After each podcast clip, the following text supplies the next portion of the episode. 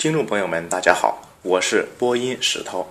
这期我们来聊一聊，在明朝怎样才能当上内阁首辅，走向人生巅峰。明朝的内阁由明成祖朱棣设立，在明代中后期逐渐趋近于大明权力的中心，皇上告敕都要从内阁手里过，因此无数人削尖脑袋也要往内阁里钻。要是还能当上内阁首辅，那可就真叫祖坟上冒青烟了。有什么样的条件才能当上内阁首辅呢？你也许会说，要学识渊博才能突出。可每次会试殿试选上的一百多人，哪个不是精英中的精英？要在这么多人里脱颖而出，只凭硬实力还远远不够。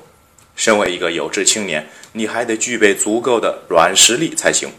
什么叫做软实力？且听我一一道来。一名字起得好，别小，这一点看似废话，其实大有讲究。在明朝，向来有非翰林不得入阁的不成文惯例。也就是说，你要是在殿试中名次不高，进不了翰林院，那可能连入阁的资格都没有了。所以，如何提高在殿试中的名次，就成了重中之重。一个好名字绝对可以提高名次。不信呐？那让我们看几个例子。且说弘治丙辰年殿试。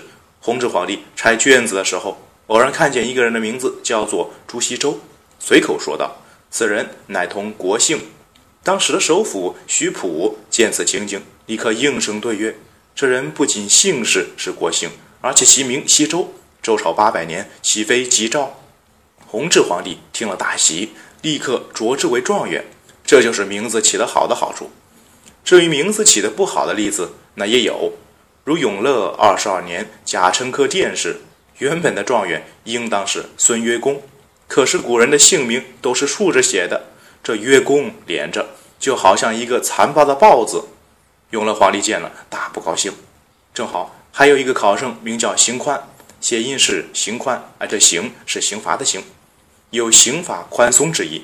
永乐皇帝便说了：“孙豹不如邢宽，当即点邢宽为状元。”而孙约公却不得不屈居昙花了。二，普通话说得好。明朝的普通话，也就是所谓官话。我们中国自古以来方言间差异就极大，加上明朝还没有推普的措施，即便是朝中大臣，普通话的水平也参差不齐。皇上当然喜欢官话说得好的大臣，要是能在见皇上时官话流利，肯定能得到皇上的青睐。比如李廷相。为明武宗朱厚照讲课时，一口官话，那说的是声音洪亮、理智详明，当即传世，命将他取入内阁办事。这只因普通话说得好，就有如此待遇。又如嘉靖朝的内阁首辅夏言，也是因为音吐洪畅、不操乡音，获得了嘉靖皇帝的重视，这才官居首辅。一个反面的例子。明光宗朱常洛读书时，有一个讲官一口无音，说的是絮絮叨叨。明光宗听得不耐烦，偷偷对身边太监说：“这人说了半天，我骂也听不懂。”这位普通话太差的讲官，自然也就升不了官了。三，长得帅，长得帅到底有多重要？让我们来看看明朝历代首辅里有多少帅哥吧。成化朝那个首辅晚安。长身魁硕，眉目如刻画。正德朝那个首辅杨廷和，为人美风姿，性沉静详审。嘉靖朝那个首辅夏言，眉目疏朗，美须髯。嘉靖朝那个首辅徐阶，为人短小白皙，善容止。万历朝那个首辅张居正，其面秀美，须长致富。看到没有？大明朝的内阁首辅几乎个个是帅哥，你要是长得丑啊，都不好意思面圣。当然了，明代对帅哥的定义和我们现在还不太一样。想在明代当帅哥，首先呢就得有一把美须髯，也就是好看的胡子；其次还得五官端正，浓眉大眼。要是气势出众，举止得体，态度沉静，那就更加分了。当然了，凡事皆有例外。比如正德初年的首辅李东阳和正德嘉靖朝的阁老杨一清，就都以貌寝，哎，也就是长得丑，著称。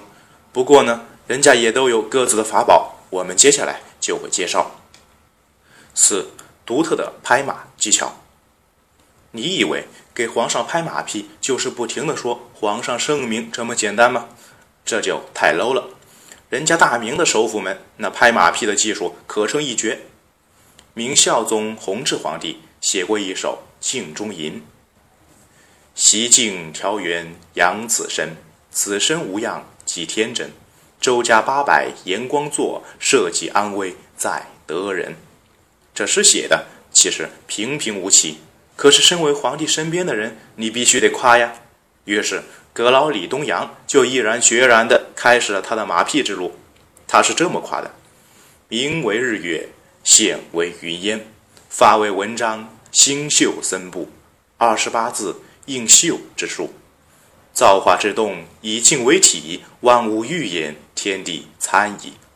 大哉王言，众离兼有。”这话翻译成大白话。那就是说，皇上，您这首诗写的实在是太好了。全诗一共二十八个字，正好对应天上的二十八星宿，天地万物的道理都蕴含在其中啊！哼，仔细想想，李东阳夸的实在是空洞无物，乍看非常厉害，其实啥也没说，连诗的字数都可以拿来夸人，真不知道李阁老是不是真的无话可说了。不过，能把马屁文章写得这么有板有眼，还真不是一般人能做到的。有这本事，哪怕长得丑点儿，又何愁不能当上阁老呢？五、运气与机遇，机遇、运气这东西实在是玄之又玄。不过，它确确实实能影响你的升迁之路。且说万历朝的那个首辅申时行，他能获得万历赏识，最开始。只是因为他写了一篇去卷鬼文，按理说当时他不过是个小小的史官，万历皇帝是看不到这篇游戏之作的。可也亏他运气好，一个小太监将此文呈给万历阅览，一下子就吸引了万历的眼球。申时行亦以此受卷，从此步步高升。再说横跨正德嘉靖朝的杨一清，上文也说了，他长得丑。按理来说不太符合入阁的条件，可正德皇帝即位后，情况立刻大不一样。杨一清凭着自己的军事才能，立刻对上了最喜兵事的正德皇帝的胃口，历任三边总制、督察院右都御史等职位，又兼武英殿大学士，最终成功入阁。至于张聪，更是靠着大礼仪的机遇才成功上位。大臣不让皇帝认亲爹。皇帝与大臣掐架，这场面简直是百年一遇。张聪也正是趁此机会获得了嘉靖的青睐，从此平步青云。试想，一个连翰林院都没入过的人，竟然成功当上了内阁首辅，运气这东西就是这么神奇。